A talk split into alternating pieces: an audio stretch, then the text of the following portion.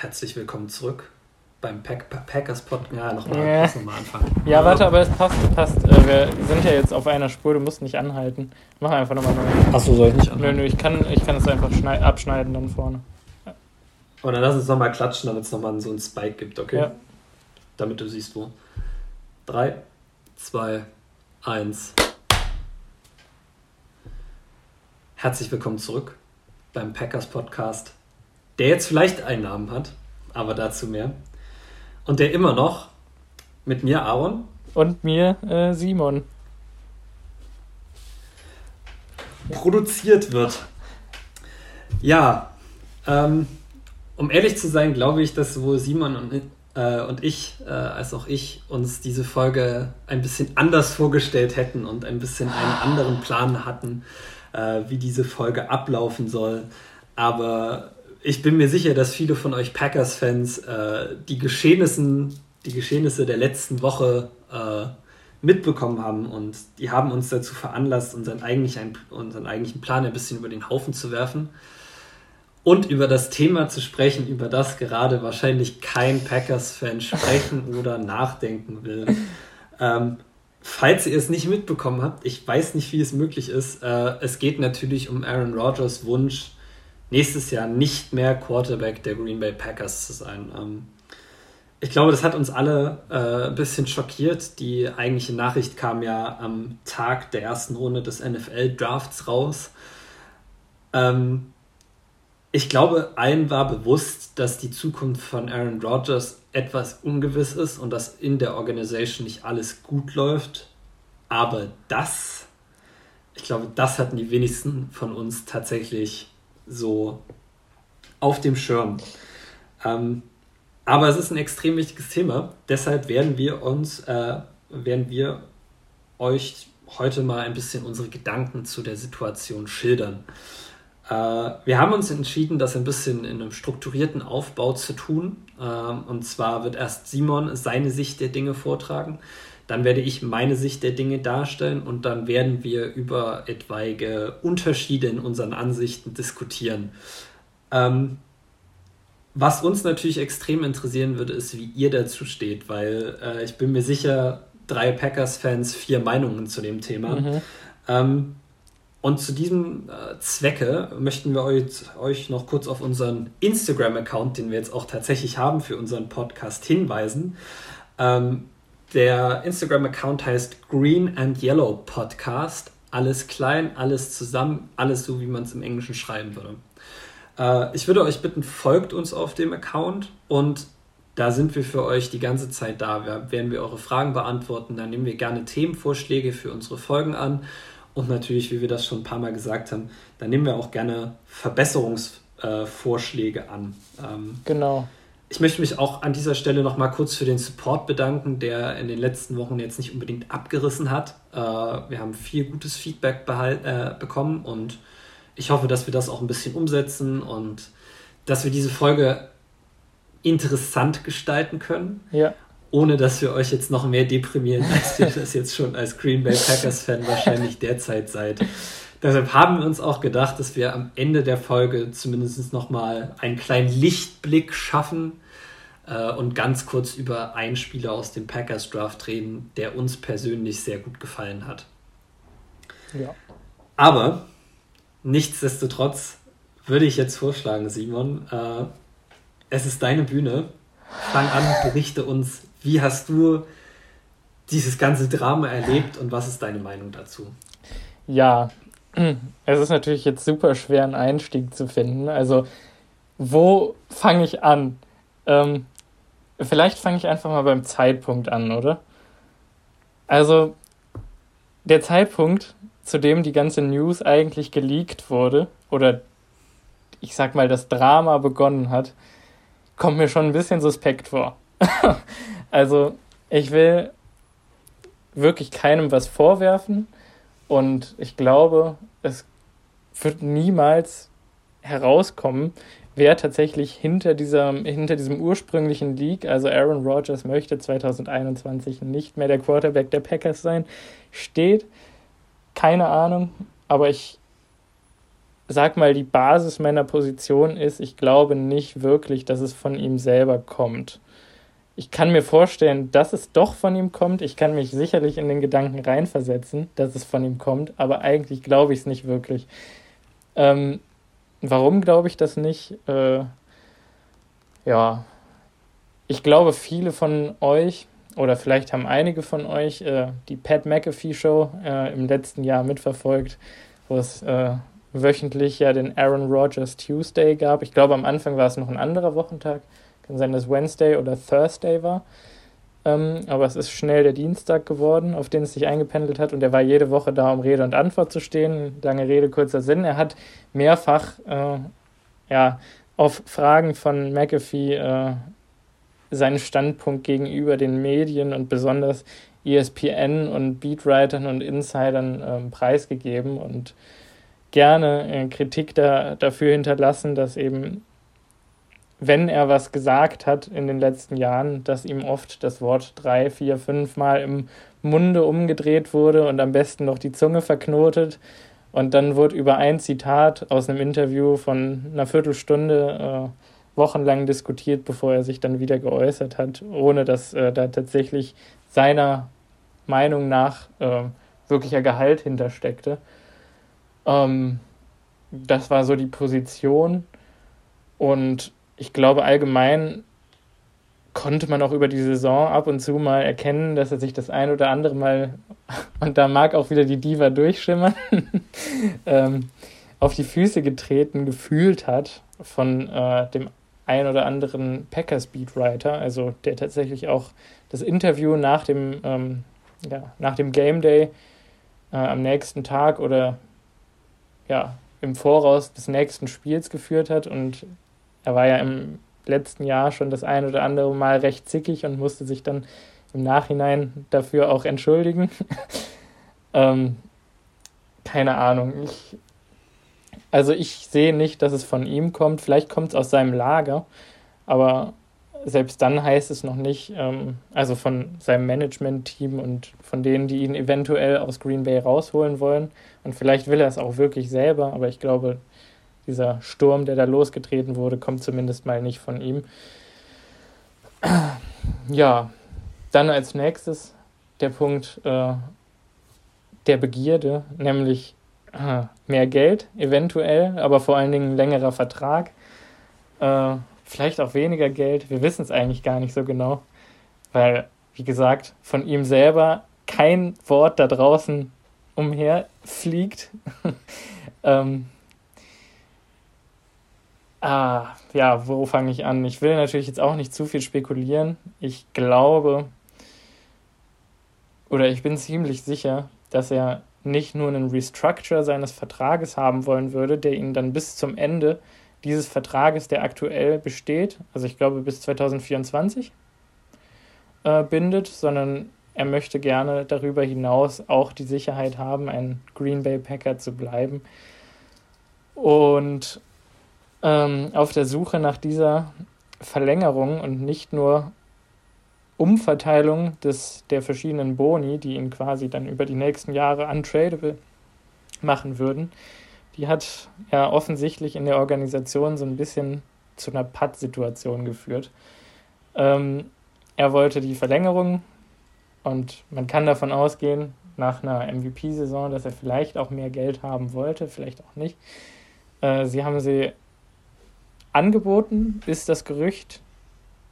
Ähm, wir wissen allerdings nicht, inwiefern das tatsächlich eine Verlängerung war. Also ich habe auch schon gehört, dass Leute gesagt haben, hm, äh, das könnte eine Vertragsverlängerung mit Void gewesen sein, um einfach nur grundsätzlich das ähm, Gehalt erstmal runterzuschrauben und dann halt zu gucken, verlängern wir dann wirklich nochmal richtig oder ist der dann quasi einfach nur noch bezahlt, aber nicht mehr auf dem Roster in den Jahren nach 2024. Also kriegt quasi weiter Gehalt ohne zu spielen für die Green Bay Packers.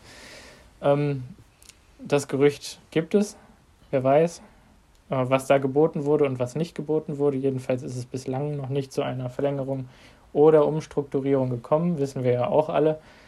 Ähm, hm. Pat. äh, was glaube ich, was passieren wird? Ähm, also es kommen ja immer wildere Gerüchte raus, was Rogers angeblich gesagt hat. Also es ging von, äh, er möchte, dass Brian Gutekunst gefeuert wird, also der unser General Manager, mit dem er sich dann angeblich verworfen hat. Äh, ging es dann über AJ Hawk sagt, äh, beziehungsweise erstmal äh, seine Karriere ist in Jeopardy und vielleicht retired er einfach. Will retire. Ja, und moderiert nur noch Jeopardy. Äh, AJ Hawk hat dieses Gerücht relativ schnell zunichte gemacht. Der war ja, ähm, ich glaube, am letzten Wochenende mit Rogers, Bakhtiari, Cobb und Konsorten zusammen äh, beim Kentucky Derby. Da gibt es auch schicke Bilder von, falls jemand das interessiert. Genau. Ähm, also Hawk. Und er hat natürlich lange Zeit mit Rogers zusammengespielt, genau. also er hat da auch. Genau, und in der Pat McAfee Show äh, ist, glaube ich, auch relativ klar nochmal geworden, dass die auch privat sehr gut befreundet sind, also Rogers und Hawk. Und Bakhtiari war ja sowieso klar und Cobb, glaube ich, auch den meisten Leuten. Ähm, und Hawk hat also gesagt, dass er sich zu 100% sicher ist, dass Rogers nicht retiren wird. Ähm, und sich ansonsten recht vage ausgedrückt, was seinen Verbleib in Green Bay angeht. Ähm, er hat, glaube ich, gesagt, dass es absoluter Bullshit ist oder Garbage, Garbage war, glaube ich, seine Wortwahl dafür, dass er auch möchte, dass gute Kunst gefeuert wird. Ähm, das halte ich für die valideste Aussage von allen, für die ehrlichste Aussage von allen, die da getroffen wurde. Ja, stimme ich dir zu. Also da steckt, glaube ich, das meiste an Wahrheit drin. Aaron Rodgers wird ziemlich sicher Football spielen in der nächsten Saison. Einfach aufgrund seines kompetitiven Wettgeist-Charakters. Äh, ähm, ja, wo mache ich weiter? Ähm, ach genau, heute äh, ganz frisch, ähm, der 5.5.2021, Reports von Bob McGinn, The Athletic. Ähm, der ein oder andere mag es schon mal gehört haben, dazu gleich mehr. Äh, liegt, dass Aaron Rodgers äh, in angeblichen WhatsApp-Gruppenchats von oder sonst welchen Messenger-Group-Chats der Green Bay Packers, also des Rosters quasi, Brian Gutekunst gemockt hat und ihn äh, mit, mit Jerry Krause verglichen hat und, und, und sich selber mit Michael Jordan und dass das Team so zusammen oder auseinanderbricht wie äh, in der Jordan-Dokumentation The Last Dance dokumentiert. Ähm, also, falls es Leute tatsächlich nicht wissen, Jerry Krause war der General Manager der Bulls äh, lange Jahre und äh, ich kann euch die Dokumentation The Last Dance auf Netflix nur wärmstens ans Herz legen. Auf jeden Fall. Tolle Dokumentation. Auf jeden Fall. Schaut ihr euch an und ja. Ihr wisst Bescheid. Mehr dazu später. Ja. Also äh, es geht im Prinzip darum, der GM äh, ja, demontiert das Team. Also die, die Annahme ist, der GM die demontiert das Team, weil er glaubt, besser zu wissen als die Spieler und der Coach, ja.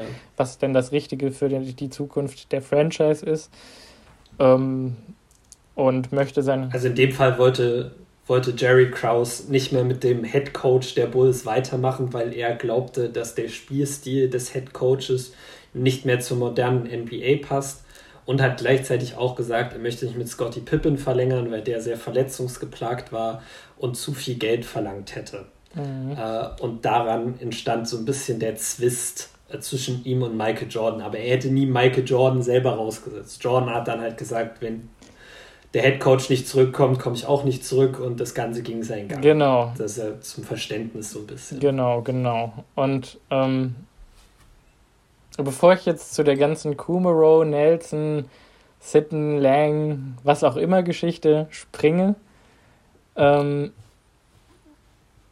ja, sage ich kurz was zu Bob McGinn, The Athletic. Ähm, ich halte gar nichts davon, also von seiner Arbeit. Ich will ihn nicht per se diskreditieren, weil ich glaube, das kann ich mir nicht erlauben, weil was habe ich schon zu sagen? Ja, also am Ende hat er mehr zu sagen als ich. Er ist ein manifestierter ähm, Sportswriter und ich bin irgendeine Labertasche in der vierten Folge meines Green Bay Packers Podcasts, aber ist immerhin auch was. Also ja. müssen wir uns jetzt mal selber nicht kleinreden. Besser als nichts, ja. Aber ähm, McGinn äh, hat in den letzten Jahren immer die passenden Momente gefunden, um in Green Bay so richtig, richtig Öl ins Feuer zu gießen, gerade was die Rogers-Situation angeht. Also ich glaube, seit 2015 oder 2016 hetzt er einmal jährlich in der Offseason oder hat er zunächst gegen Mike McCarthy und Aaron Rodgers in Kombination gehetzt und hat gesagt, wie zerworfen doch da das Verhältnis schon ist. Und damals war man dem ja irgendwie noch positiv gegenüber gestimmt, weil man sich selber auch, oder ich mir zumindest gedacht habe, ja, ich kann verstehen, wenn es so ist. Und ich möchte auch nicht, dass Mike McCarthy noch länger der Head Coach der Green Bay Packers bleibt. Äh, und wir wurden ja irgendwann auch erlöst oder belohnt oder wie auch immer. und er wurde gegangen. Ähm, aber im Prinzip fängt die ganze McGinn-Geschichte da schon an und damals hat auch schon jeder in der Organisation immer klar gemacht, dass was da geschrieben wurde, stimmt nicht. Ähm, es wurde immer abgestritten, was gesagt wurde. Äh, man kann es letztendlich auch da nicht bewerten, aber ich ähm, halte es für schwierig, wenn ich dann zurückschaue auf letztes Jahr und McGinn, glaube ich, derjenige war, äh, was hat er denn nochmal geschrieben? Jetzt habe ich Jetzt will ich nichts Falsches sagen. Geschichte mit. Äh, ich ich, ich bringe McGinn und den Mike Florio immer ein bisschen durcheinander. Einer von beiden, ich glaube, es war McGinn, hat über diese ganze Audible-Geschichte an der Line of Scrimmage, was für Freiheiten Rogers an der Line of Scrimmage hat, darüber geschrieben und das dass war, das zu Zerwürfnissen geführt hat. Das war vor war das nicht vor zwei Jahren im Voraus, dass er gesagt hat, LeFleur wird ihm diese Freiheiten nicht Das war nach dem Hiring von, von LeFleur, ja. ja. Ach, du meintest letztes Jahr? Ja, genau, Jahr letztes Jahr ging es um Jordan Love. Ähm, und darum, dass Rogers äh, sauer ist wegen des Jordan Love-Picks und sich quasi vor die Stirn gestoßen fühlt. Ähm, Kann ich mich nicht erinnern. Mm, ja, müsste man jetzt raussuchen, aber ich meine, da war auch ein sehr haarsträubender Artikel dabei von ihm, der sich dann auch als unwahr herausgestellt hat.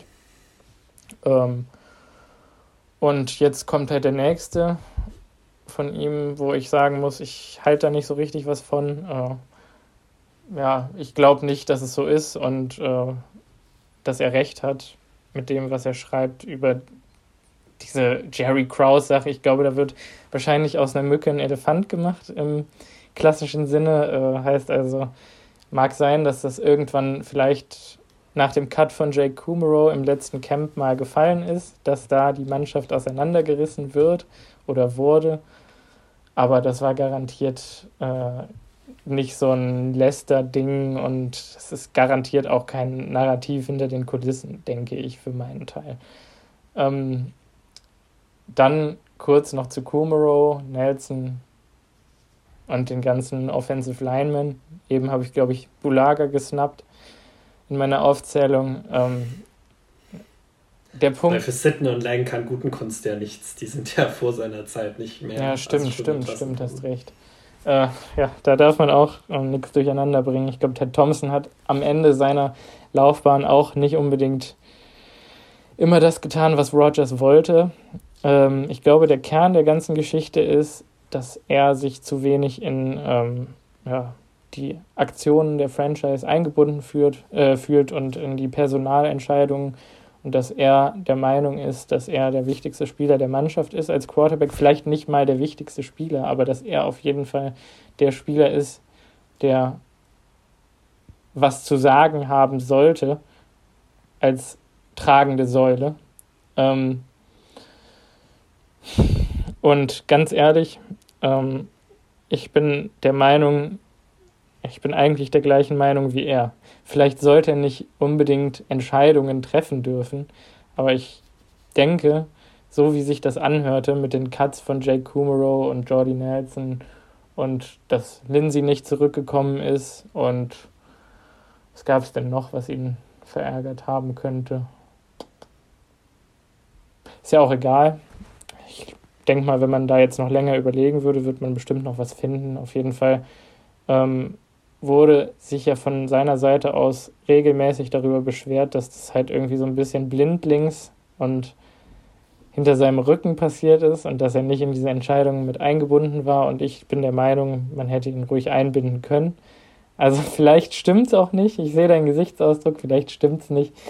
Und vielleicht wurde er eingebunden und es wurde einfach nicht auf das gehört, was er gesagt wurde. Aber ich glaube, dass allein dieser Anschein von, ähm, wir bieten dir die Chance, hier jetzt einen Case für den und den Spieler zu machen und wir hören uns an, was du zu sagen hast, dass allein dieser Anschein davon schon ausreichen würde, um ihn äh, zufrieden genug zu stimmen, zumindest mal die nächsten zwei Jahre für dieses Team zu quarterbacken, wenn man es halt von Anfang an so gemacht hätte. Und das Fass scheint jetzt dadurch, dass diese Verlängerung noch nicht zustande gekommen ist, irgendwie zum Überlaufen gebracht worden zu sein.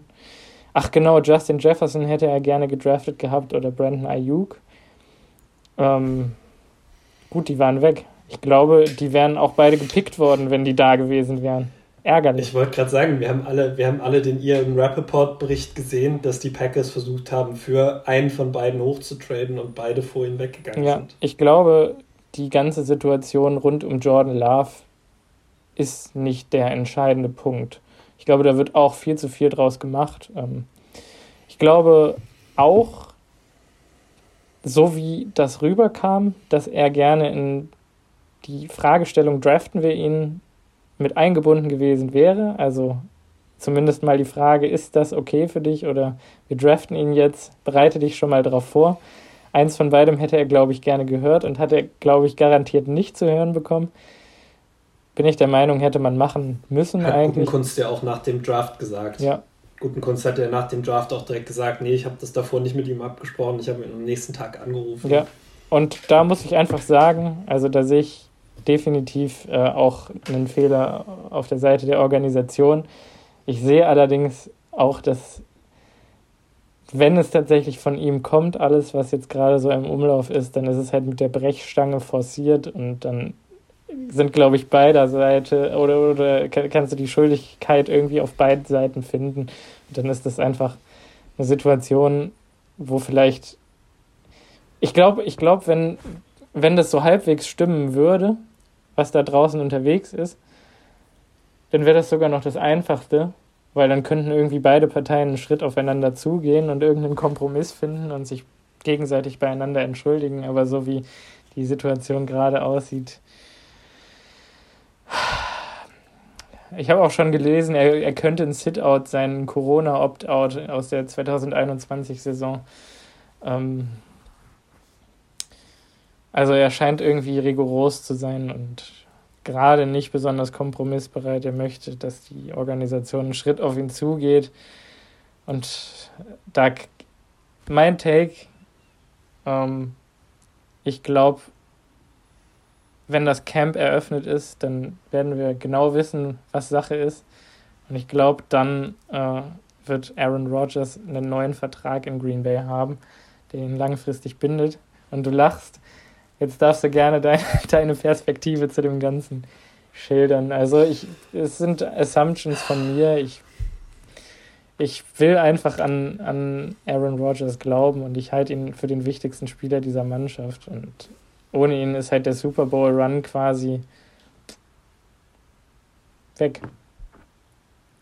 Ja, und da stimme ich schon mal, stimme ich schon mal nicht mit überein. Äh, Dazu aber gleich mehr. Erstmal so ein paar prinzipielle Sachen. Ähm, von wem diese ganzen Gerüchte kamen, wer das geleakt hat, ist am Ende auch eine sinnlose Diskussion. Äh, die Packers werden es nicht gewesen sein, weil es denen wirklich nicht geholfen hat. Es war für die einfach überhaupt nicht vorteilhaft. Deshalb kann ich mir nicht vorstellen, dass die es waren. Äh, ich kann mir auch nicht vorstellen, dass es Aaron Rodgers war.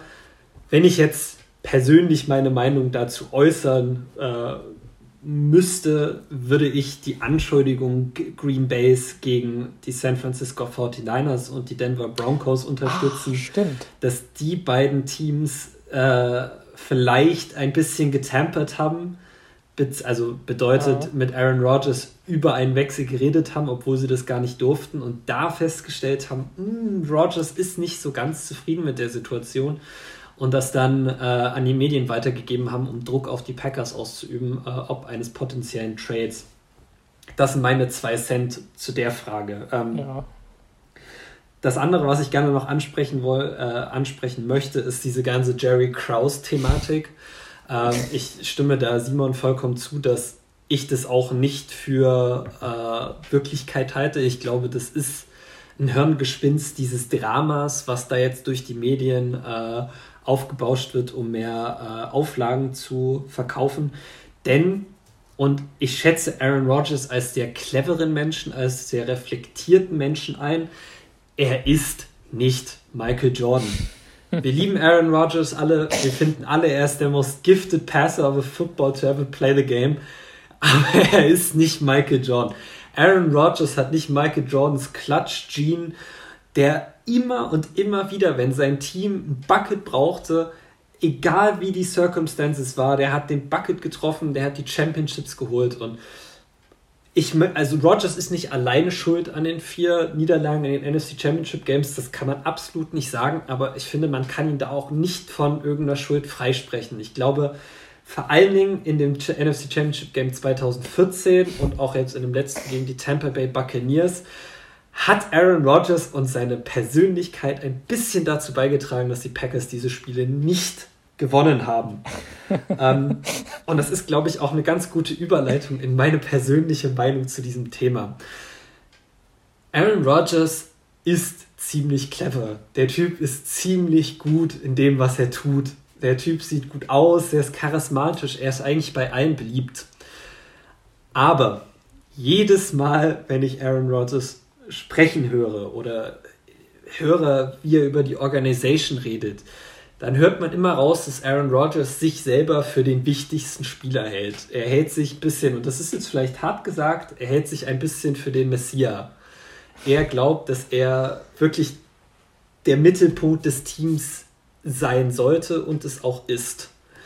Und er hat eine leichte passiv-aggressive Ader, die immer wieder dadurch rauskommt, dass er so Statements ablässt, die in Richtung der Packers GMs abzielen und die man auch durchaus missinterpretieren kann. Auch wenn er das nicht will, und das glaube ich ihm, dass er das nicht möchte, ist Aaron Rodgers clever genug, um zu verstehen, was er da sagt. Und dieses ganze Drama passt für mich perfekt in das Bild, was ich so von Aaron Rodgers habe. Ich glaube, selbst wenn er es nicht selber geleakt hat, passt es ihm ganz gut in den Kram. Weil jetzt kann er ruhig sein, jetzt kann er die Klappe halten und jetzt kann er sehen, wie die sich alle gegenseitig zerfleischen und wird immer mehr in seinem Gefühl bestärkt, dass er der wichtigste Spieler in diesem Team ist. Ähm, ich glaube, wenn er das Gerücht nicht hätte liegen wollen oder wenn er das nicht so sieht, wie es jetzt reported würde, dann hätten wir mittlerweile schon was von ihm gehört. Ich glaube, wie gesagt, dass es ihm gut in die Karten passt. Ich glaube, dass es ihm auch in den Verhandlungen mit den Packers ähm, ähm, ja, vorteilhaft sein kann, weil es einen zumindest einen fiktiven äußerlichen Druck auf Brian Gutenkunst gibt, der, wenn man das Social Media ein bisschen verfolgt, allerdings nicht ganz so da ist, weil, und da war ich sehr überrascht, viele Packers-Fans das ähnlich sehen wie ich, dass Aaron Rodgers halt nicht der Mittelpunkt des Teams ist. Und ich glaube, an der Stelle muss man noch mal ein bisschen darauf eingehen, wie NFL-Teams im Gegensatz zu NBA-Teams aufgebaut werden. Dadurch, dass in einem NFL-Roster Minimum meistens 46 Spieler sind, meistens 53 auf einem Game Day-Roster, ähm, liegt der Fokus viel mehr auf dem Team als auf Einzelspielern. Dadurch, dass in jeder Phase des Spiels elf Spieler auf dem Spielfeld sind, liegt der Fokus viel mehr auf dem Team als auf Einzelspielern. Das ist in der NBA nicht so. In der NBA hast du 5 gegen 5, ein Roster von 12, 13, 14 Leuten. Da kann man ganz anders mit so Superstars umgehen und so mit Egos. Ähm, bei den Packers muss man realistisch sein. Die Packers haben den besten Quarterback letztes Jahr in der NFL gehabt. Die Packers haben den zweit- oder drittbesten Running Back in der NFL gehabt letztes Jahr. Die Packers haben den besten Receiver in der NFL gehabt letztes Jahr. Die Packers haben den besten Pass-Blocking Left Tackle in der NFL gehabt letztes Jahr. Die Packers haben mit einem der besten Pass-Rusher in der NFL gehabt, in Cedarius Smith. Und sie hatten mit einem der besten Cornerback in der NFL, in Jair Alexander. Und ich finde sogar, man kann ein Argument dafür machen, dass sie mit eins der besten Safety-Tandems in der Liga hatten, mit Daniel Savage und Adrian Nächstes. Jahr bestimmt. In so einem nächstes Jahr und ich glaube, finde auch schon fast letztes Jahr. Ja. Ähm, es kommen da so viele Egos und Eindrücke und Interessen auf einmal zusammen, dass ein General Manager eine ganz andere Verantwortung hat bei einem NFL-Team. Und zwar das Team auf lange Sicht competitive zu behalten. Am Ende muss die Aufgabe eines NFL General Manager sein, jedes Jahr einen Super Bowl zu gewinnen, aber in dem Jahr danach nicht gleich wieder den ersten Pick zu haben. Weshalb ich auch persönlich kein Fan davon bin, was die Saints gemacht haben, weil wir sehen alle, was daraus geworden ist. Du investierst alles darin, nochmal einen Super Bowl zu gewinnen. Und wenn alles nicht klappt, dann implodiert dein Team. Und das, was Brian Gutenkunst gemacht hat mit dem äh, Drafting von Jordan Love und mit allen anderen Entscheidungen, die er bisher getroffen hat, war genau das. Er hat sich das Team auf längere Frist, auf längere Sicht hin angeschaut und hat sich gefragt, was ist der beste Move für unser Footballteam? Und wenn man mal realistisch ist, hat die Wahl von Jordan Love Aaron Rodgers letzte Saison zumindest so sehr angeheizt, dass er MVP gewonnen hat.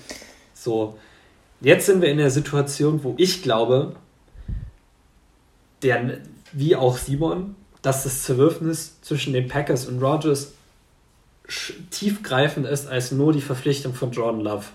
Wir sind uns da, glaube ich, einig, dass da viel mehr passiert ist, äh, was zu diesem Punkt geführt hat. Und ich möchte jetzt mal in den Raum werfen, dass Brian Gutkunst damals vielleicht auch schon ein bisschen gewusst hat, was abgeht und bewusst gesagt hat, okay, wir können jetzt nicht einen der beiden der besten Receiver nehmen. Hier gibt es einen Quarterback, der zu uns gefallen ist, von dem wir nicht erwartet haben, dass er zu uns fällt.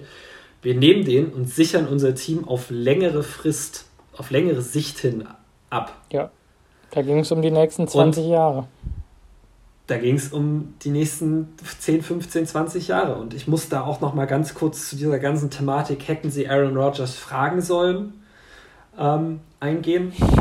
Ich glaube, am Draft Day hatten sie gar nicht die Möglichkeit, ihn anzurufen und zu sagen, ach ja, übrigens, äh, Aaron, wir haben jetzt hier noch sieben Minuten auf der Clock. Äh, wir überlegen gerade Jordan Love zu nehmen, sag mal ja. Andy Dalton. seien wir ehrlich, was hätte Aaron, was... Andy Dalton wurde was? angerufen von den Bears. Ja, aber das sind auch die Bears. Wann haben die Bears letztes Mal irgendwas gemacht? Das, ist Schwachsinn.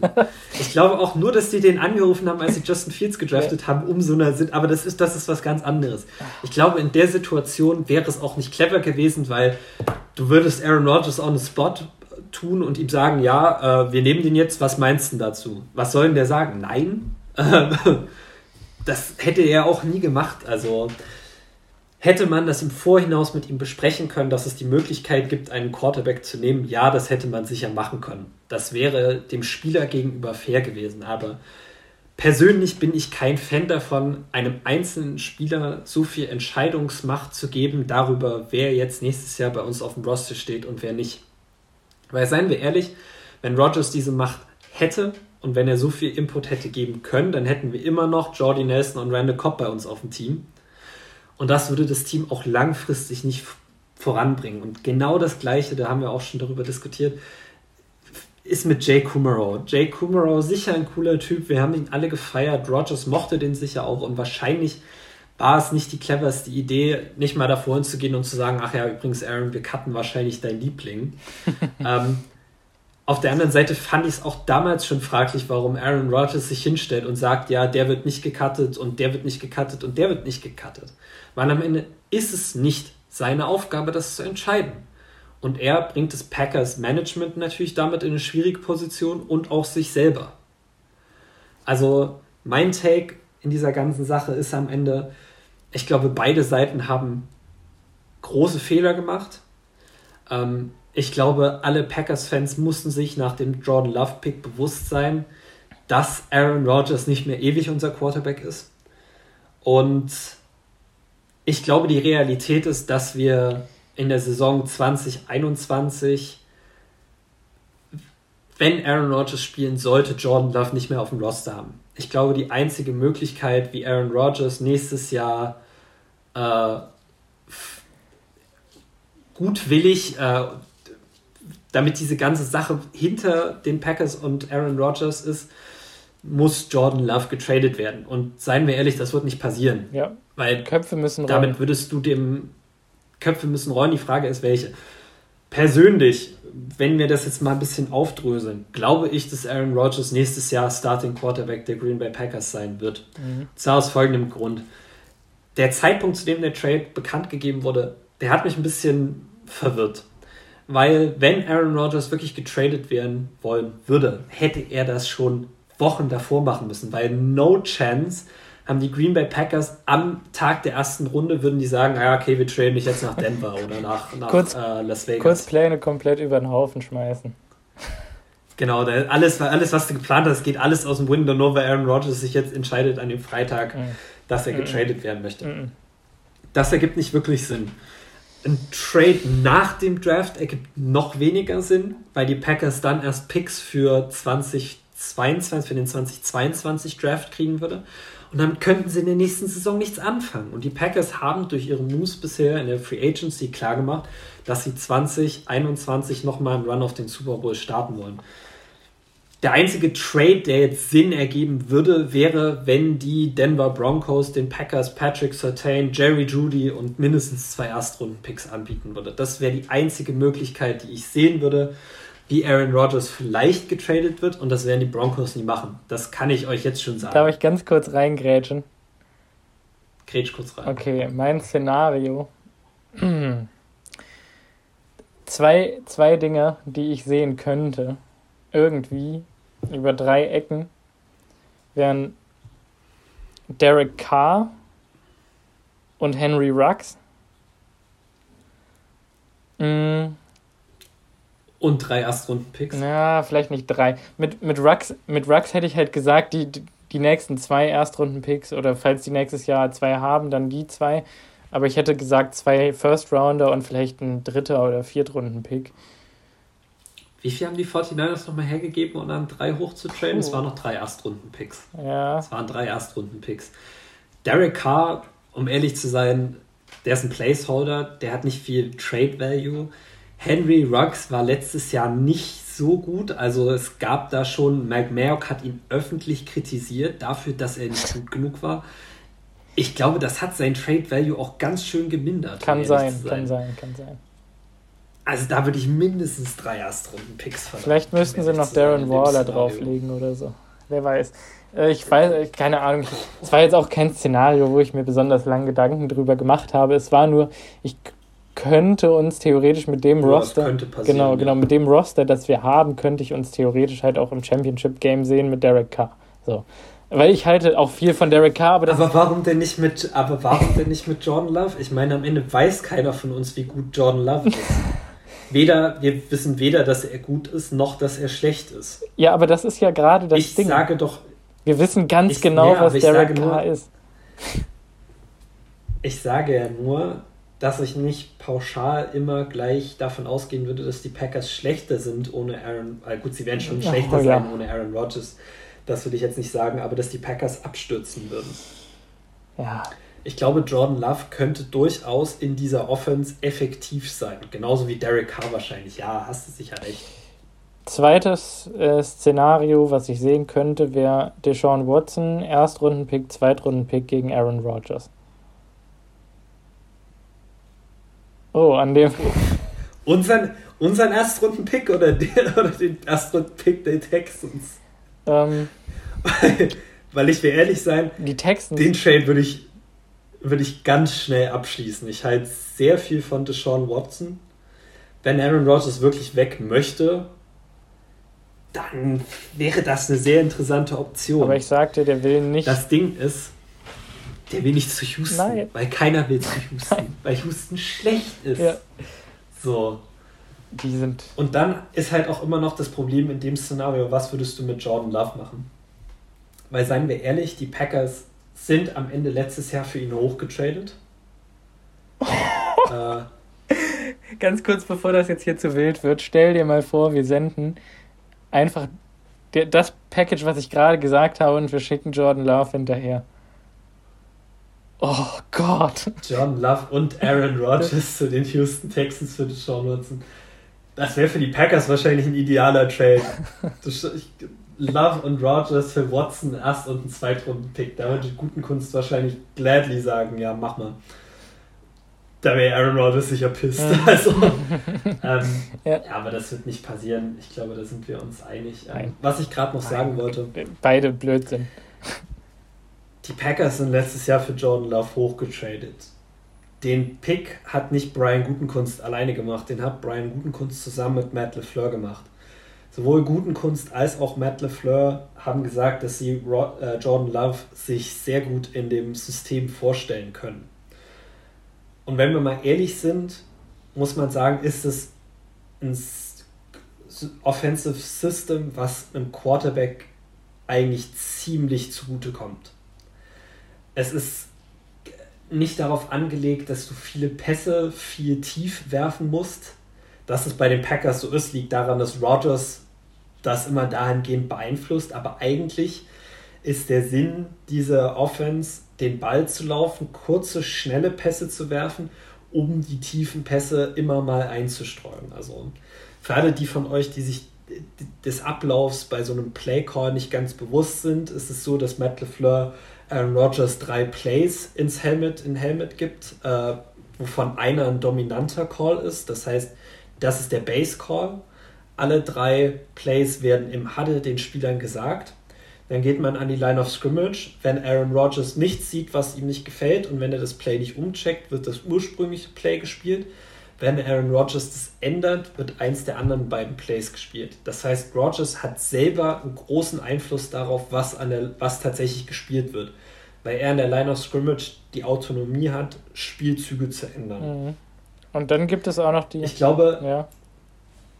ich glaube deshalb auch, dass es für die Packers auf längere Frist hingesehen vielleicht gar nicht blöd wäre, mit Jordan Love zu spielen, weil er eher in dieses System passt als Aaron Rodgers. Rodgers macht aus diesem System sein eigenes System am Ende ein bisschen und es funktioniert. Es funktioniert, weil er so clever ist, es funktioniert, weil er so gut ist. Ja.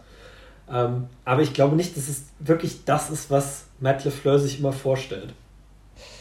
Ich weiß es nicht. Also, es tut mir leid, aber am Ende des Tages, wenn du Jordan Love nach einer Offseason und nach einer Saison in die NFL reinschmeißt, wo seine letzte richtige Football-Erfahrung äh, eine furchtbare 2019er Utah-Season war oder 2020er Utah-Season.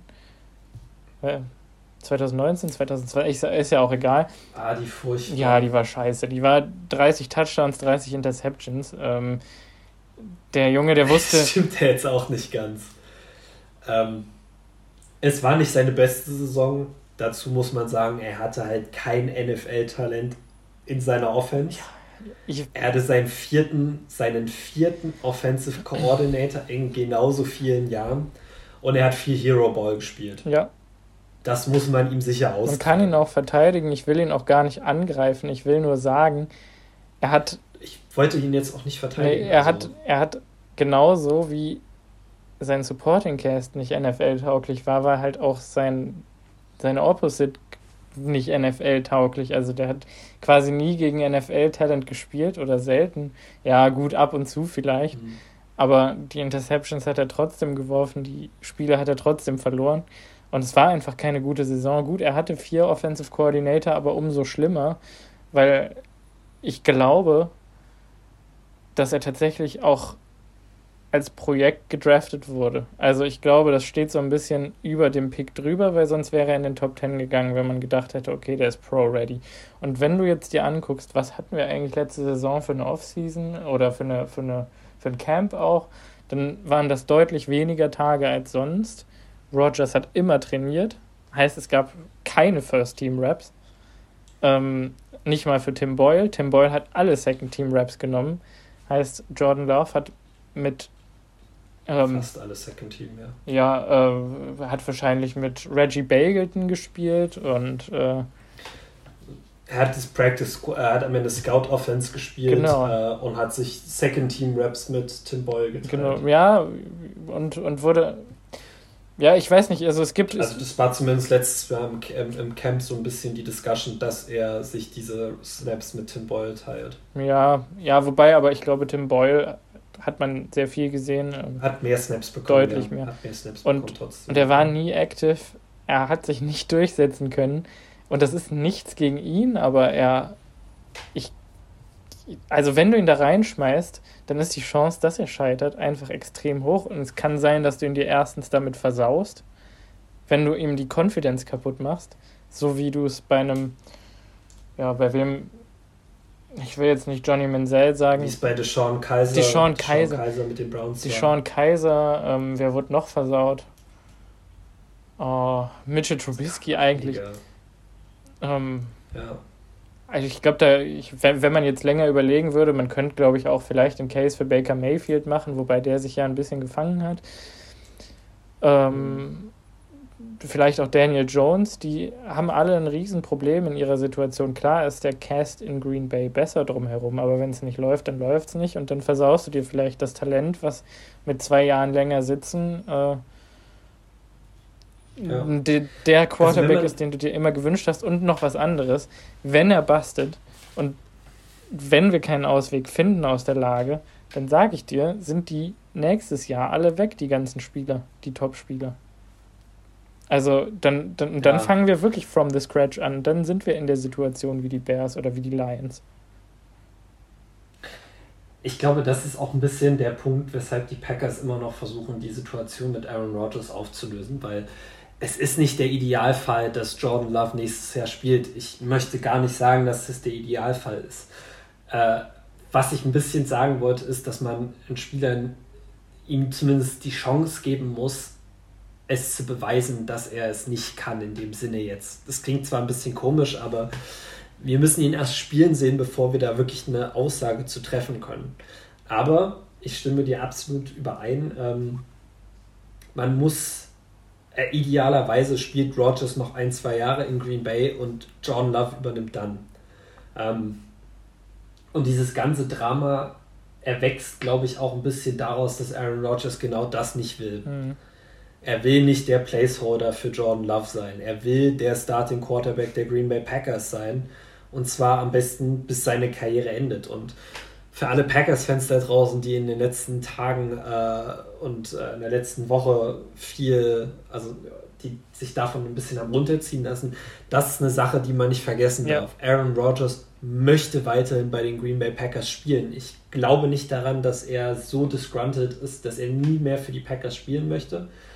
Ähm, ich glaube, der Punkt. Ich glaube, er möchte, er, ich glaube, er möchte einfach nur nicht äh, mit dem Wissen leben, dass egal wie gut er die nächsten beiden Saisons spielt, nach der übernächsten Saison ist Schluss für ihn. Ja. Ich glaube, das will er nicht. Genau, und das bei all den ganzen Backs, die er sich gerade angucken muss, die ihm den Rücken zukehren, ähm, glaube ich, dass viele das vergessen, dass der Grund, warum das jetzt gerade so eine Schlammschlacht ist, eigentlich der ist, dass er gerne äh, das nicht einfach so im Sande verlaufen lassen würde und dass er gerne für die Fans und für die Organisation und für die Stadt äh, ja, einen, einen Ring holen will und vielleicht zwei und vielleicht drei. Und ähm, ja, man ihn quasi mehr oder weniger nicht lässt, also aus seiner Sicht. Und das ist, ich glaube, das vergessen viele jetzt gerade einfach und sagen ja einfach nur, was ist das für eine Diva, was ist das für ein Arsch. Und ich finde nicht, dass ja. man so damit umgehen muss. Ich glaube, man darf jetzt auch diesen ganzen Reports, die rauskommen, die dann sagen, ja, hier Kraus, Jordan, bla bla, irgendwas mit Kumaro, ach, wollen wir nicht vielleicht doch nochmal Jordi Nelson fragen, ob der nicht noch irgendwas in der Hinterhand hat und will nicht vielleicht Jamichael Finlay auch noch was sagen und Greg Jennings zum fünften Mal und da will ich auch noch mal kurz was zu Brad Favre sagen. Bitte hört auf, alles was der Mann sagt, drei, vier, fünf Mal auch äh, in, ja, keine Ahnung, rumzudrehen und wirklich da irgendeinen Sinn hinter zu finden und zu verstehen, was geht jetzt in, über Favre zu verstehen, was geht in Rogers ab. Also, das kann, also wirklich, da muss man auch. Das sollte eigentlich nicht. Ja. Nee, da man, man muss, finde ich, da den, den Respekt vor, vor der ganz, also vor diesem ganzen Konstrukt so ein bisschen einfach behalten und das dem Ding jetzt Zeit geben. Also es ist auch völlig klar, dass in fünf Tagen seit den News kein Vertrag äh, zustande gekommen ist. Es braucht einfach. Ja. Sonst gäbe es den ja schon seit zwei Jahren, den neuen Vertrag oder seit einem Jahr oder seit was weiß ich wann. Äh, seitdem er es will. Es, seit letztem Jahr im Prinzip sucht er ja quasi nach dem Commitment. Es wäre da, wenn es einfach wäre. Wir müssen einfach darauf warten, dass es kommt. Und wenn es nicht kommt, müssen wir uns daran anpassen. Und äh, ich weiß nicht, was das bringen soll, jetzt zu sagen, ja, also Favre sagt dies, Favre sagt das. Favre hat irgendwie ein Bauchgefühl, dass äh, die Wahrscheinlichkeit, dass er startet, bei 15% liegt. Was interessiert mich, was Brad Favre sagt? Ganz ehrlich, der hat auch schon so viel Öl ins Feuer gegossen. Damals am meisten, ja. aber auch jetzt noch immer, wenn er gefragt wird. Ich sag's mal so, ähm, das, was Brad Favre jetzt dazu sagt, das, was alle anderen dazu sagen, das muss man da unter dem verordnen, was es tatsächlich ist. Es ist Medienspekulation, es ist Content, den äh, die Medien am Ende äh, kreieren. Ähm, es sagt nichts über die eigentliche Situation aus. Der Einzige, der was über die Situation aussagen kann, ist Aaron Rodgers selber. Und Aaron Rodgers wird nicht, wird nichts sagen, aus dem Grund, den du vorhin schon angesprochen hast, weil er sich mit den Packers in einer Pattsituation befindet. Und Simon hat vorhin schon den Standpunkt von Aaron Rodgers aus beleuchtet, warum das eine Pattsituation ist, aber ich möchte jetzt noch mal ein bisschen darauf eingehen, warum das aus Packers Situation am Ende eine Pattsituation ist. Und zwar muss man, wenn man ehrlich ist, sich ein bisschen die Verletzungshistorie von Aaron Rodgers angucken. Äh, zwei Collarbone-Brüche, drei, vier Concussions waren das jetzt. Es gab die Knieverletzung, äh, die 2020 dazu kam 19. oder 2019? 19. 2000, genau, die 2019 dazu kam. Ähm, es ist kein Given, dass Aaron Rodgers jede Saison starten kann und dass Aaron Rodgers jede Saison verletzungsfrei durchkommt. Ich bin persönlich der Meinung, dass wenn dieses diese, dieser Verletzungsstein einmal ins Rollen gekommen ist, der sich nur, der nur schwer wieder aufzuhalten ist. Rogers hat es geschafft. Ich glaube, indem er seine Ernährung umgestellt hat, indem er mehr Wert auf äh, auch alternative Bewegungsmöglichkeiten legt. Yoga. Ähm, Yoga zum Beispiel, ähm, auch Basketball. Nichtsdestotrotz musst du als Packers dich irgendwie damit auseinandersetzen, ob Aaron Rodgers jedes Jahr wieder diesen Standard erreichen kann, den er letztes Jahr gezeigt hat. Letztes Jahr war eine absolute Vintage-Saison von Aaron Rodgers. Das war Aaron Rodgers at its finest. Die Frage ist ein bisschen, und das muss er vielleicht auch selber noch beweisen, um dieses richtige Backing von der Organisation zu kriegen, dass er das nächstes Jahr auch wieder so kann. Mhm. Und dass seine nächste Saison nicht in das gleiche Schema fällt wie seine 2019er Saison, seine 2020er Saison, in dem ihm seine eigenen Tendenzen oft zum Verhängnis wurden und in dem er oft nur auf Devante Adams geworfen hat, indem er oft versucht hat, beim dritten und kurz tiefe Pässe zu forcieren. Ähm, und ich glaube, bevor man sich dessen sicher ist, dass er das nicht tut, würde es für die Packers keinen Sinn ergeben, John Love zu traden und damit von ihm wieder abzurücken. Ähm, wie ich das vorhin schon mal gesagt habe, man darf nicht vergessen, dass hier ein Team gebaut wird und ein Team, was wir alle unterstützen und was wir auch gerne in, in sechs, sieben Jahren noch in einem NFC Championship Game und hoffentlich auch mal wieder in einem Super Bowl sehen würden. Und da ist, glaube ich, die Wahrscheinlichkeit höher, dass du in acht Jahren mit Jordan Love im NFC Championship Game stehst, als dass du mit Aaron Rodgers im Champion, NFC Championship Game stehst. Das ist mein persönlicher Meinung. Ja, mag sein. Ich würde es nicht ganz ausschließen, aber es ist naheliegend, ja. Ähm, da will ich ganz kurz auch noch mal was zu sagen, weil ich gerade vor dem Hintergrund kann ich mir auch vorstellen, dass mein Take oder meine Meinung jetzt ein bisschen zu radikal ist.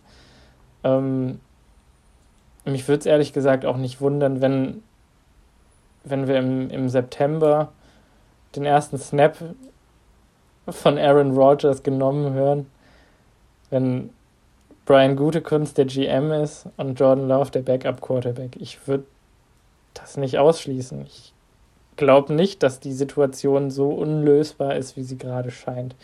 Weil am Ende sind das einfach zwei Personen, die quasi Head-to-Head -head gegeneinander stehen, nämlich Rogers und Gute Kunst. Und ich glaube, Love, Loves Anwesenheit oder Nicht-Anwesenheit kann viel klären, long-term.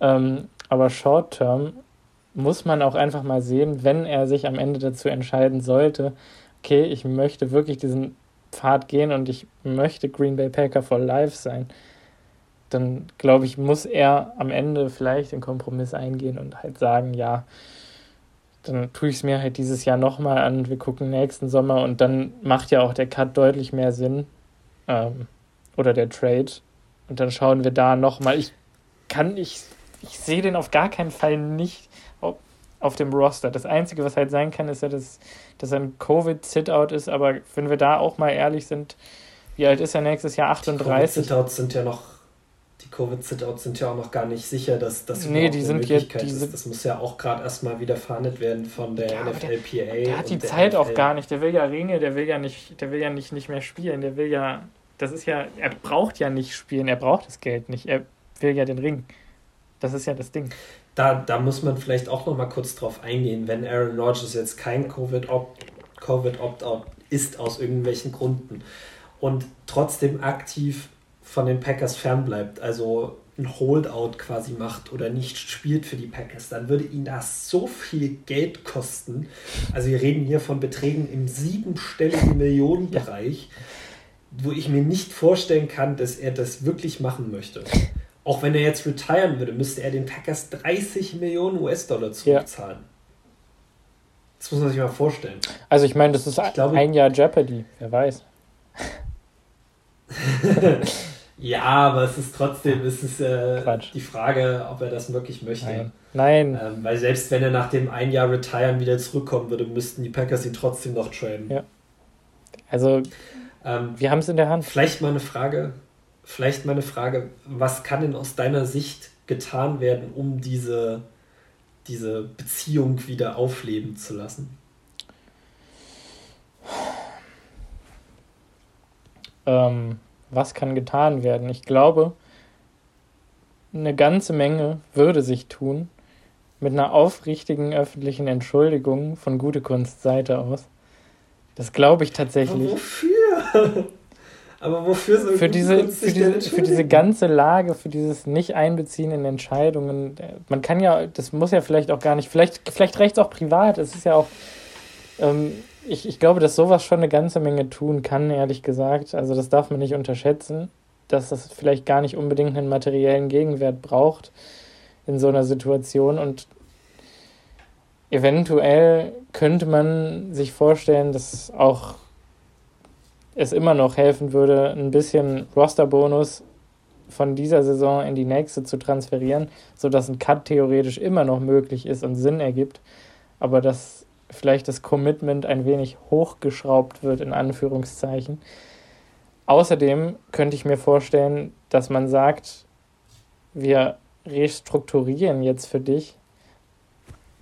Und er muss ja am Ende, glaube ich, dem immer noch zustimmen. zustimmen. Ähm, Im Restructuring seines Vertrages müsste er zustimmen, genauso wie in der Verlängerung. Ja. Ähm, heißt, vielleicht würde er sagen, dann möchte ich aber auch einen Gegenwert sehen. Ich möchte, dass ihr den und den Spieler reinholt und sich das quasi erzwingt und dann weiß ich wieder nicht, ob es dazu kommen würde. Vielleicht halt schon.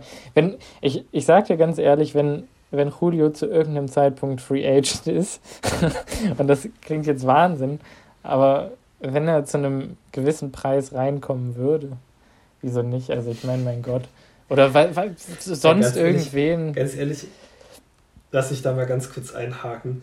Stell dir diese Offense vor. stell, stell, sich einfach mal jemand diese Offense Die vor. Wahnsinn. Das ist unglaublich, dass ich so gerne sehe. Mhm. Ähm, ich glaube nicht, dass Julio Jones bei den Packers spielen wird. Es muss ja auch kein Julio in den nächsten Jahren. Ähm, wie gesagt, ich, ich, ich sehe nicht, seh nicht ganz, wo sich Brian Gutenkunst wirklich öffentlich für entschuldigen muss. Er hat am Ende seinen Job gemacht. Äh, dass Aaron Rodgers die Art und Weise nicht gefällt, wie Brian Gutenkunst seinen Job macht, das kann man sicher intern ansprechen. Und ich finde auch eine interne Aussprache wäre da gut. Ja, ja, genau. Auf der anderen Seite sind sowohl Gutenkunst als auch LeFleur als auch Mark Murphy schon zu Rogers geflogen und haben mit ihm geredet und scheinen da auf taube Ohren gestoßen zu sein. Es wundert mich auch nicht, dass Aaron Rodgers dann nicht sofort um die Ecke kommt und sagt, ja, ach ja, jetzt ist wieder alles vergessen, weil ihr hergekommen seid und es hat mir Zeit. geredet hat. Er pokert. Ich glaube, ich glaube, da, da ist mehr nötig. Ähm, prinzipiell und das ist ein bisschen schwierig, weil ich da jetzt meine eigene Einstellung zu solchen Beziehungen äh, ein bisschen außen vor lassen muss. Ich finde, wenn das einmal den Punkt er hat, erreicht hat, wo man so eine öffentliche Schlammschlacht abhält, wie es jetzt gerade passiert ist, dann ist die Beziehung zu einem Grad beschädigt, der sich nicht mehr wirklich reparieren lässt. Und oder nur durch ganz extreme Maßnahmen. In dem Fall ein Trade von Jordan Love und eine Langzeitverlängerung von Aaron Rodgers. Ich glaube, was wir sehen werden, ist Aaron Rodgers 2021 noch unter Center für die Green Bay Packers und ein Trade vor dem nächsten NFL Draft. Das wäre jetzt so persönlich mein Bauchgefühl, weil ich das auch fair Rogers gegenüber finden würde, wenn man jetzt sagt, hier, wir, du bist wirklich nur ein Platzhalter für Jordan Love, du sollst eigentlich wirklich nur deinen Nachfolger anlernen, dass man je nachdem, wie gut der Fortschritt bei Jordan Love ist, nach der 2021-Saison sagt, Aaron, hier, du hast so viel für die Franchise getan, wir ermöglichen dir jetzt, dass du bei einem anderen Team nochmal dein Glück versuchst das könnte ich tatsächlich sehen, dass äh, irgendwie sowas kommt. Ich kann auf keinen Fall sehen, dass Brian Gutenkunst entlassen wird. Das ist absoluter Schwachsinn. Ach, äh, warte mal ab. Ich glaube, nicht, dass Rogers, ich, glaube, ich glaube nicht, dass Rogers das gefordert hat. Ich glaube, Rogers hat das aus einem ganz bestimmten Grund gefordert, weil er nämlich weiß, dass es Blödsinn ist und weil er weiß, dass Brian Gutenkunst bisher eigentlich einen ganz guten Job gemacht hat. Mhm.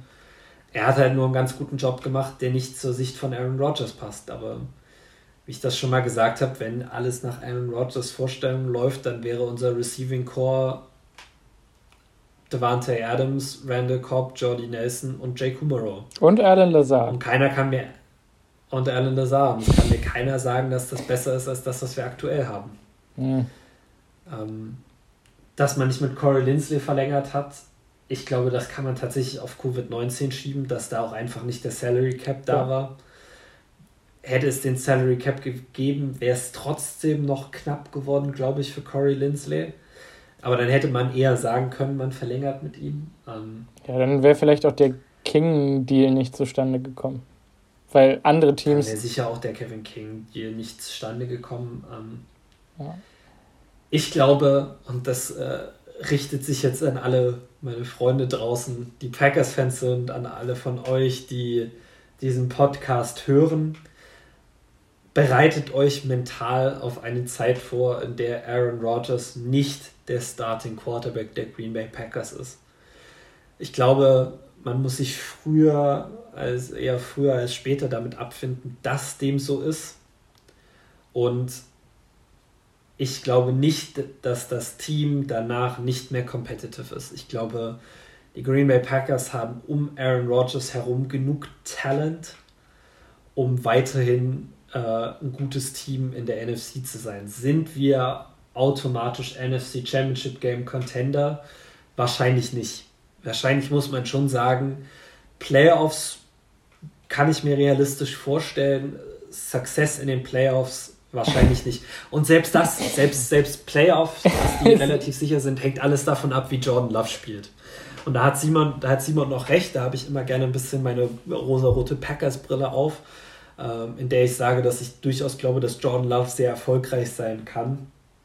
Wir wissen es einfach aktuell nicht. Und wir werden es auch wahrscheinlich nach der nächsten Saison nicht wissen, weil wir ihn nicht in Live-NFL-Action sehen werden, außer in der Preseason. Und seien wir ehrlich, Falls wir eine sehen. ist nicht die Regular Season. Falls wir überhaupt eine Preseason Ich glaube aber schon. Das ist ja ein ich anderes. Thema. Ich glaube schon. Ich glaube auch, äh, ich glaube, die NFL lässt sich die Einnahmen dann doch nicht entgegen. Und die wird interessant, ähm, die wird interessant die wird dann sehr interessant. Mhm. Aber ähm, ich freue mich tatsächlich auch ein bisschen auf dieses, auf dieses New Look Packers Team. Weil, seien wir auch mal ehrlich, wäre der Aaron Rodgers Vertrag nicht mehr auf dem Salary Cap der Packers, dann wären auch ganz andere Möglichkeiten da. Dann würde ich einen Julio Jones nicht mehr ausschließen. Ich schon. Ähm, Aber das ist halt genau diese wahrscheinlich trotzdem, wahrscheinlich trotzdem immer noch. Ähm, was ich einfach hoffe und was meine größte Sorge aus diesem ganzen Rogers-Drama ist, ist, dass es Auswirkungen auf Devante Adams Vertragsverlängerung hat. Bei Jair Alexander glaube ich das nicht ganz, spielt auf der anderen Seite vom Ball, der ist nicht, den schätze ich nicht so ein. Da Devante Adams kann ich mir durchaus vorstellen, dass er sagt, ihr habt meinen ja. Nee, Lazar, Lazar und Tonyan. ich glaube, Lazar und Tonyan haben noch gar nicht die haben noch gar nicht die Cloud in der NFL, um aktiv zu sagen, nee, ich bin jetzt hier pissig mit euch, weil ihr meinen Quarterback nicht resigned habt, ich spiele nicht mehr für euch. Ich glaube, wenn die das machen würden, dann würde sich jedes andere Team doppelt und dreifach überlegen, ob sie solche Spieler wirklich haben möchte.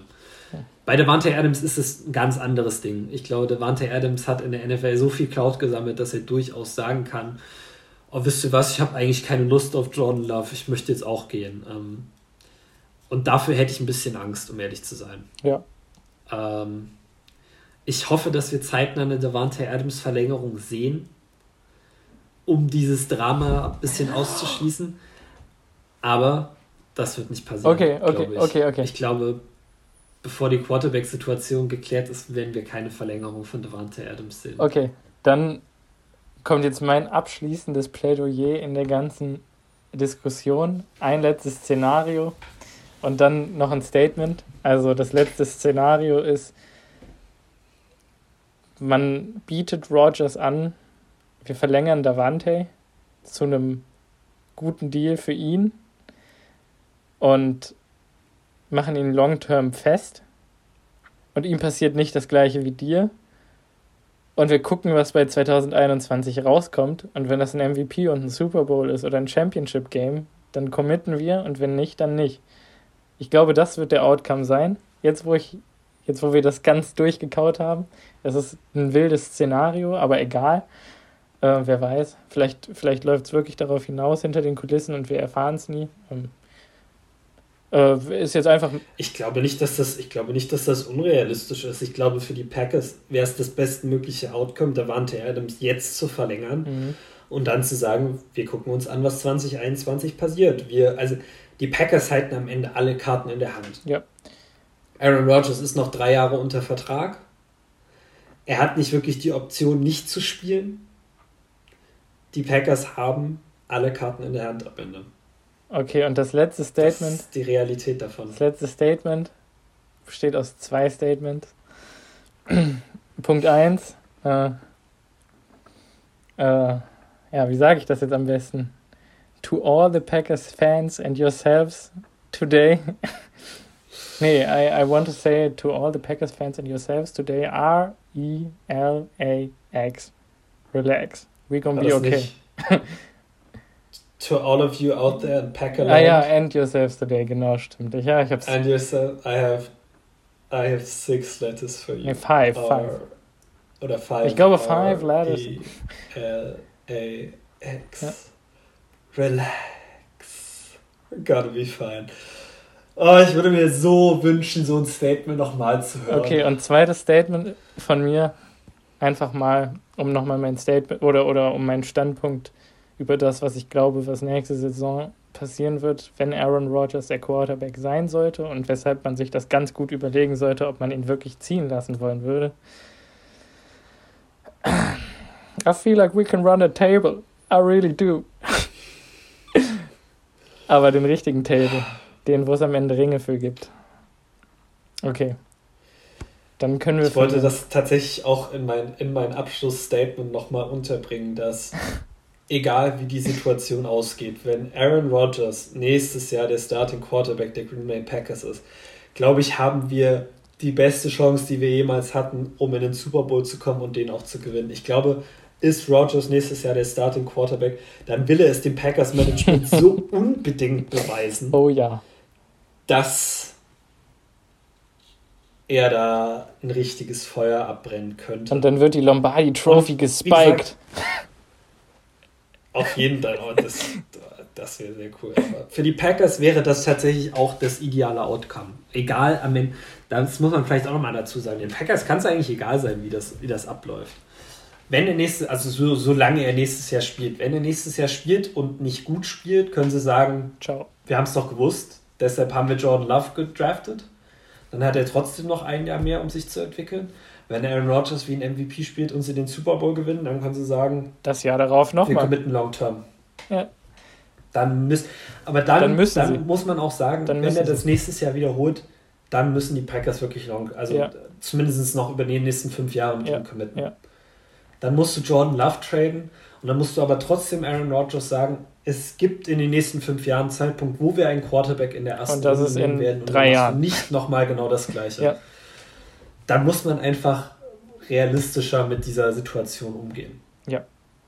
Aber, und ich muss zugeben, vielen Dank, Simon, durch diese Diskussion, ich selber sehe ein bisschen mehr Licht am Ende des Tunnels, als ich es noch vor zwei Stunden gesehen habe. Ich glaube, Schön als Packers-Fan, wenn man sich mal differenziert mit dieser ganzen Situation auseinandersetzt, dann heißt es abwarten und Tee trinken. Wir haben das gleiche Spiel bei Watson und bei Wilson gesehen dieses Jahr.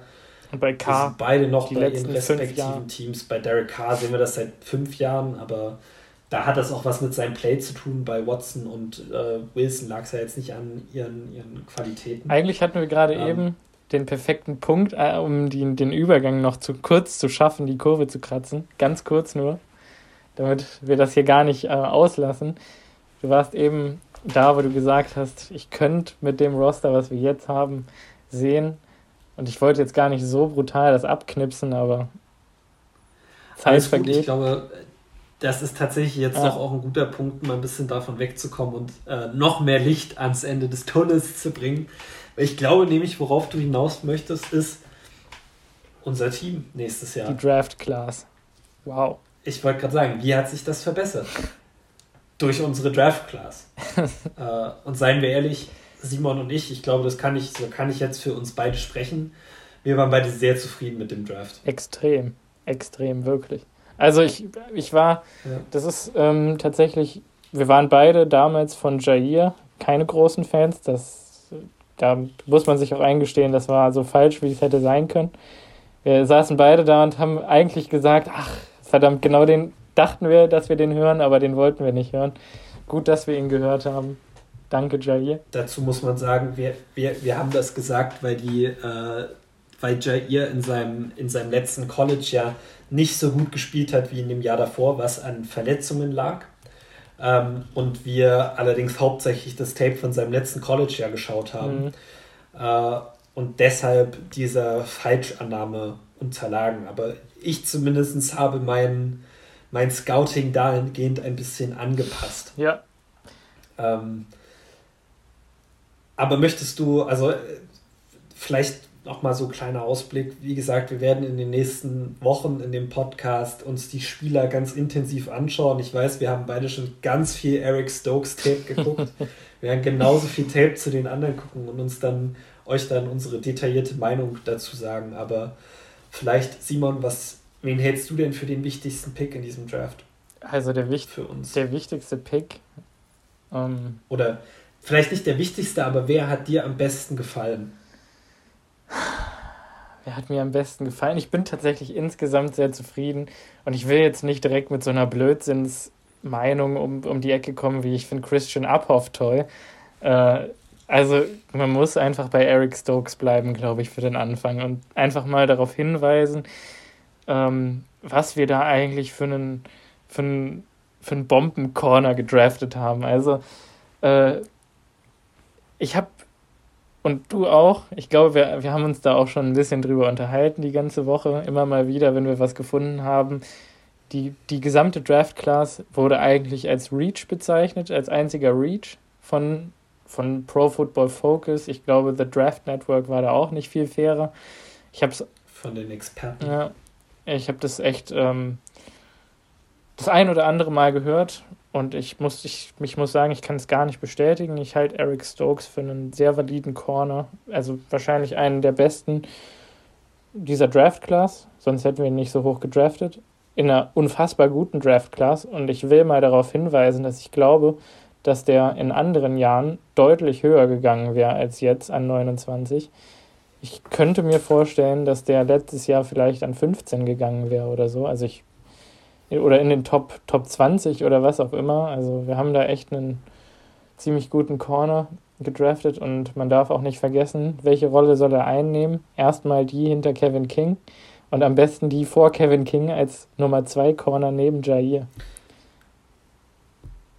Und ich glaube, wenn er so spielt wie bei Georgia, dann werden wir spätestens Week 2 Eric Stokes als Corner opposite Jair Alexander sehen. Also mhm. Ohne jetzt unser, unser, unsere vollen Evaluation von ihm vorweggreifen zu wollen, der Typ hat einfach der Speed, Speed, Speed. Und mein persönliches Football-Motto äh, ist Speed Kills. Egal in welcher Position, wenn du Elite Speed hast, hast du immer prinzipiell erstmal schon einen Vorteil. Ob das als Quarterback, siehe Lamar Jackson, ob das als Running Back, ob das als Wide Receiver. Selbst Offensive Linemen und Defensive Linemen haben Vorteil, wenn sie extrem schnell von der Line of Scrimmage wechseln. Ja. Und Eric Stokes da muss man nicht mal den 40 Yard Dash schauen. Das reicht, wenn man sein Tape anschaut. Da sieht man, wie verdammt schnell der Typ ist. Mhm. Ähm, was ich, also den Pick, muss ich zugeben, fand ich ziemlich nice. Ich hatte ja. ihn auch nicht ganz auf Ich auch nicht, ich auch nicht. Wie du sicher auch nicht. Also wir hatten, glaube ich, beide eher äh, Jeremiah Owusu Koramoa oder wer war da noch auf dem Board? Ähm, Landon Dickerson. Sam Cosmi. Sam Cosmi. Landon Dickerson. Äh, wir hatten eher die auf dem Schirm, aber wenn man sich das realistisch anguckt, bedient Eric Stokes genau das, was wir brauchen. Ja. Sein Tandempartner. Tyson, dem kann ich, dem kann ich ja jetzt tatsächlich vorgreifen, weil wir ja nächste Woche nicht über Tyson Campbell reden. Jedes Mal, wenn ich Eric Stokes Tape geschaut habe, habe ich ganz oft gesehen, wie Tyson Campbell geschlagen wurde, obwohl er gute Coverage gehabt hat. Und das finde ich unglaublich frustrierend bei Cornerbacks, wenn die eigentlich fast alles richtig machen und es dann trotzdem nicht schaffen, den Pass zu verhindern. Mhm. Weil das nämlich meistens bedeutet, dass der Receiver einfach besser ist als sie. Ja. Und das finde ich sehr bedenklich. Aber du hast. Wenn du einen Corner draftest, bei dem die Wide Receiver im College konstant, egal welches College es war, konstant besser waren. Aber du hast gesehen, rein technisch, warum ich der Meinung war, dass auch er ähm, Ende erste Runde äh, gehen könnte, oder? Ich meine, er ist an, er ist an 33 gegangen. Ja. Also das ist eigentlich so, so sehr Ende, letzt, äh, Ende erste Runde, wie es noch möglich ist. Mhm. Also, ähm, aber da, dazu können wir ja nächste ja. Woche noch mehr sagen. Ähm, ich glaube, wenn wir jetzt von Spielern reden, die uns direkt besser machen, ähm, dann weiß man bei den Day 3 Guys nicht so ganz, ah, was sie bringen. Außer bei Kylan Hill, ähm, glaube ich, können wir uns auch, und den Pick liebe ich, können wir uns auch sicher sein, der wird contributen. Das äh, war auch ein guter Pick, das stimmt. Ähm, ich wollte aber eher auf einen der beiden Day-2-Picks eingehen. Ähm, dazu muss ich sagen, ich halte viel von Josh Myers. Ich glaube, der ist super, äh, sehr gut für uns. Ich werde auch nächste Woche erklären, warum ich am Ende glaube, dass die Packers ihn über Creed Humphrey gedraftet haben. Aber ich glaube, nach Eric Stokes ist der größte Gamechanger für die Packers dieses Jahr Amari Rogers gewesen. Es gibt einen Grund, warum Brian Gutenkunst einen Viertrunden-Pick abgegeben hat, um ihn zu holen. Ähm, und der hat eigentlich alles, was du von einem Wide Receiver möchtest. Außer Klar, der ist nur ein 4-5-1 vor die Yard Dash gelaufen, aber stell sein Tape an, dann siehst du, dass der Typ schnell ist und dann siehst du, dass der Typ Speed hat, um äh, Tackling, Angles, egal zu machen. Hor horizontal. Ähm, genau. Mhm. Persönlich, und die Geschichte wollte ich jetzt einfach auch nochmal kurz in dem Podcast erzählen. Äh, ich weiß nicht, wie viele von euch das, das wissen, aber ähm, Amari Rogers Vater heißt Tim Martin und Tim Martin ist aktuell Wide Receiver Coach bei den Baltimore Ravens. Hat davor aber lange, lange Jahre äh, die Wide Receiver bei der University of Kentucky trainiert unter anderem auch einen gewissen Randall Cobb, den wir Packers-Fans natürlich alle sehr gut kennen. Äh, und über seinen damaligen Receiver-Coach hat Randall Cobb Maury Rogers tatsächlich zu Beginn seiner Zeit bei Clemson kennengelernt und schätzen gelernt. Äh, ich habe ein Interview mit Randall Cobb gelesen beim Kentucky Derby, wo er sehr, sehr positiv über Amari Rogers geredet hat. Mhm. Und ähm, das, das Schlusszitat dieses Interviews fand ich am besten. Und zwar hat Randall Cobb da gesagt, dass direkt nachdem Amari Rogers gedraftet wurde, er Amari Rogers und Devante Adams verlinkt hat und die beiden äh, eigentlich verkuppelt hat, aber zusammengebracht hat. Mhm. Ähm, damit Devante Adams Amari Rogers so ein bisschen unter seine Fittiche nimmt und ihm das NFL-Leben ein bisschen beibringt. Und das ist für die Packers ein absolutes Traum-Szenario. Ähm, ich glaube, Randall Cobb ist einer der äh, cleversten, gutherzigsten Menschen, die es äh, gibt. Ich halte so viel von Randall Cobb. Und wenn der seine Hand so für einen Spieler ins Feuer legt, dass er sofort dem besten Receiver der NFL schreibt, ja hier, der ist super für unser Team, äh, nimm den unter deine Fittiche, hilf dir mal, dann ist das ein ganz, ganz großes Zeichen für die Packers, äh, dass sie da einen guten Pick gelandet haben. Und er mein Lieblingszitat vom Form Draft, er verbessert unsere Special Teams. das tut Das finde ich ganz wichtig. Ja. Und vielleicht was, was ähm, Simon mir tatsächlich auch geschrieben hat, äh, was ich absolut unterschreiben kann mittlerweile. Der Typ hat sich vor seinem vorletzten Jahr oder vor seinem letzten Jahr im College das Kreuzband gerissen. Mhm. Ähm, die ungefähre äh, Reha-Zeit für einen Kreuzbandriss liegt zwischen neun und zwölf Monaten. Und da reden wir nicht von einer effektiven Reha-Zeit. Also nur um wieder spielen zu können, sind es meistens neun bis zwölf Monate. Effektiv spielen zu können, oft anderthalb Jahre. Der Typ war nach sechs Monaten wieder auf dem Footballfeld und zwar so, dass er der beste Receiver bei Clemson war. Das muss man sich mal vorstellen. Das ist nicht Utah State, das ist Clemson. Clemson. Mit Trevor Lawrence an der Center. Mit Trevor Lawrence an der Center. Und keine sechs Monate nach seinem Kreuzbandriss stand er da schon wieder in der, in der, im Line-Up und hat die beste äh, Saison seines College, seiner College-Karriere gehabt. Und das ist ein großes Qualitätsmerkmal. Mhm. Ja. Apropos also, Qualitätsmerkmal. Ähm, also ich muss jetzt nochmal wirklich unserem, unserem Scouting-Team einfach mal Chapeau aussprechen von den Green Bay Packers. Also, egal was man jetzt über gute Kunst sagen will und dem ganzen Staff, äh, was die da so mit Rogers treiben, äh, dieser Draft, wirklich ein Qualitätsmerkmal. Nachdem wir letztes Jahr so einen großen Shit bekommen haben für den Draft, finde ich, ist das dieses Jahr wieder der Fall, aber völlig ungerechtfertigt. Letztes Jahr konnte man den Case machen, aber jetzt. Wir haben drei Offensive People. Linemen, die alle drei theoretisch das Potenzial haben, irgendwann mal Starter zu werden. Einer von denen wird garantiert hitten, zwei vielleicht. Und wenn drei hitten, wow, wow. Ja. Ähm, um das Ganze vielleicht mal ein bisschen abzuschließen. Ähm, Simon, ich habe mir ein bisschen Spaß gemacht in den letzten paar Tagen. Und zwar habe ich ein bisschen recherchiert äh, und habe alte Draft Grades Packers Drafts gefunden und äh, so Pre-Draft-Analysen gewisser Spieler der Packers, äh, wo man die so ein bisschen erwartet hat. Und was ich lustig fand, weil sowohl bei äh, Royce Freeman als auch bei äh, Cole Van Lan hat man in jedem Scout Report gelesen, das sind Offensive Guards. So. Zu kurze Arme. Ach so, ja, immer, immer. Guards. Late Round Offensive Lineman immer. Genau, alles, alles Offensive Guards. Und ich habe mir die Draft Profiles zu einem gewissen David Bakhtiari durchgelesen. Ja. Und ich fand das sehr lustig, weil die alle genau das gleiche gesagt haben. Guter Athlet, wird wahrscheinlich wegen seinem Athleticism Day 2 gepickt werden. Es war am Ende vierte Runde, Day 3, aber das sei ja mal dahingestellt. Kein NFL-Tackle. Zu kurze Arme, nicht gut genug. Der ist, wenn, der muss auf Guard spielen, um in der NFL erfolgreich zu sein. Liebe NFL, legt doch mal bitte weniger Wert auf die Armlänge von Offensive Tacklen, sondern legt mehr darauf, wie sie die Position tatsächlich spielen können. Mhm. Ich glaube, das wird sich bei Royce Freeman und Cole Van Lan noch zeigen. Aber dazu können wir euch in einer der nächsten Folgen ein bisschen mehr erzählen. Ja. Als kleiner Teaser. Ja. Sehen wir sie in einer ähnlichen Rolle oder sehen wir sie wirklich als Guards? Mhm. Wer weiß. Ja, ich glaube, ich habe mir bei beiden schon eine Meinung gebildet. Aber ganz kurz lustige Fact noch, ich habe auch ein bisschen zu Myers noch rumgelesen, ja schon im, im Voraus der letzten Folge. Äh, bin ein bisschen stolz, auch wenn ich ihn, glaube ich, in der dritten Runde hatte, aber ich, äh, es war auf jeden Fall ein Hit.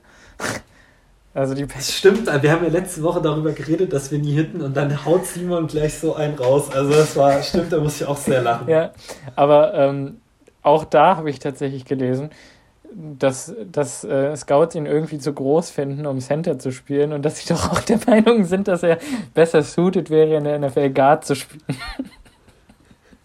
und einfach jeder, jeder ist eher besser auf Guard, ja, so habe ich das Gefühl. Und jetzt gehen wir zurück zu, zu Runyon und Stepaniak, die ja auch beide Tackles waren im College. Auch beide Guards? Sollten beide Guards sein. Ja. Also die NFL hat da eine sehr interessante Ansicht und die Experten haben da eine sehr interessante Ansicht, was Offensive Linemen angeht, die nicht die perfekte Statur für Offensive Tackle oder Center haben. Mhm. Äh, die sollen dann immer prinzipiell alle erstmal auf Guard gehen. Ich halte das für Schwachsinn. Ich glaube, man muss die Jungs erstmal spielen lassen und gucken, in welchen Positionen sie sich gut machen. Ja. Ähm, aber ich muss tatsächlich sagen, ich bin sehr hyped für nächste Woche, mhm. äh, weil ich schon viel Eric Stokes Tape geschaut habe und weil ich glaube, dass mir das Josh Myers Tape auch sehr gefallen könnte. Ja. Ähm, und ich freue mich auch sehr darauf einzugehen, warum ich glaube, dass er für die Packers, und das unterstreiche ich jetzt ganz fett, für die Packers der bessere Pick war als Creed Humphrey, auch wenn ich Creed Humphrey wollte. Mhm. Ja. Aber ich glaube, das ist äh, auch ein guter Punkt, um jetzt hier das Ganze einzutüten. Ähm, vielleicht. Ja. Wie gesagt, nächste Woche werden wir uns mit Eric Stokes und Josh Myers beschäftigen. Ähm, vergesst bitte auch nicht, folgt uns auf Instagram, Green and Yellow Podcast. Alles klein, alles zusammen, alles so, wie man es ausspricht. Uns würde sehr interessieren, was eure Meinung zu Aaron Rodgers ist. Und vielleicht werden wir nächste Woche auch noch ganz am Anfang ein paar Ausschnitte davon äh, vorlesen. Ja, wenn wir was bekommen. Nicht, nicht, zu, nicht zu intensiv. Ähm, ja, und natürlich und die News. Die News, die neuen News. Es kommen immer News raus. Falls es noch irgendwelche Neuigkeiten gibt, werden wir die natürlich auch hier besprechen. Ja. Aber nächste Woche soll dann wirklich primär der Fokus auf NFL Draftees liegen, die wir genommen haben. Und nächste Woche hoffentlich mit Mikrofon statt mit unseren iPhones. Richtig, also vielleicht hört die nächstes, nächste Woche auch Production Value ein bisschen eine höhere Qualität. Also wir hoffen das zumindest. Ja. Wir haben investiert. Auf jeden Fall dann hoffen wir, dass ihr alle noch eine schöne Woche habt. Äh, bleibt gesund, äh, sowohl körperlich als auch mental. Äh, ich weiß ja, dass es in der Covid-19-Zeit nicht immer so einfach ist, mhm. aber ähm, wir hoffen, dass ihr euch vielleicht auch äh, Tape von unseren Draft-Picks anschaut und dass euch das ein bisschen aufheitert. Und ja, habt eine schöne Woche. Bis dann. Tschüss. Ciao.